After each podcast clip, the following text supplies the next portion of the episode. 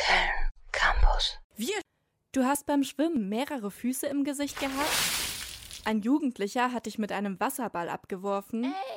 Und in der Dusche klebt ein merkwürdiger Schleim an der Wand.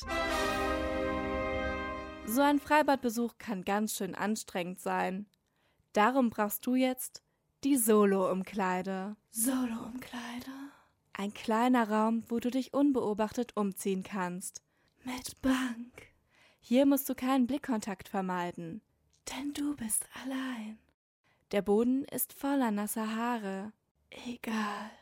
Denn niemand sieht, wie du auf Zehenspitzen auf der einen sauberen Fliese balancierst. Die Kabine ist winzig. Aber sie gehört dir. Solo-Umkleide. www.kölncampus.com www.kölncampus.com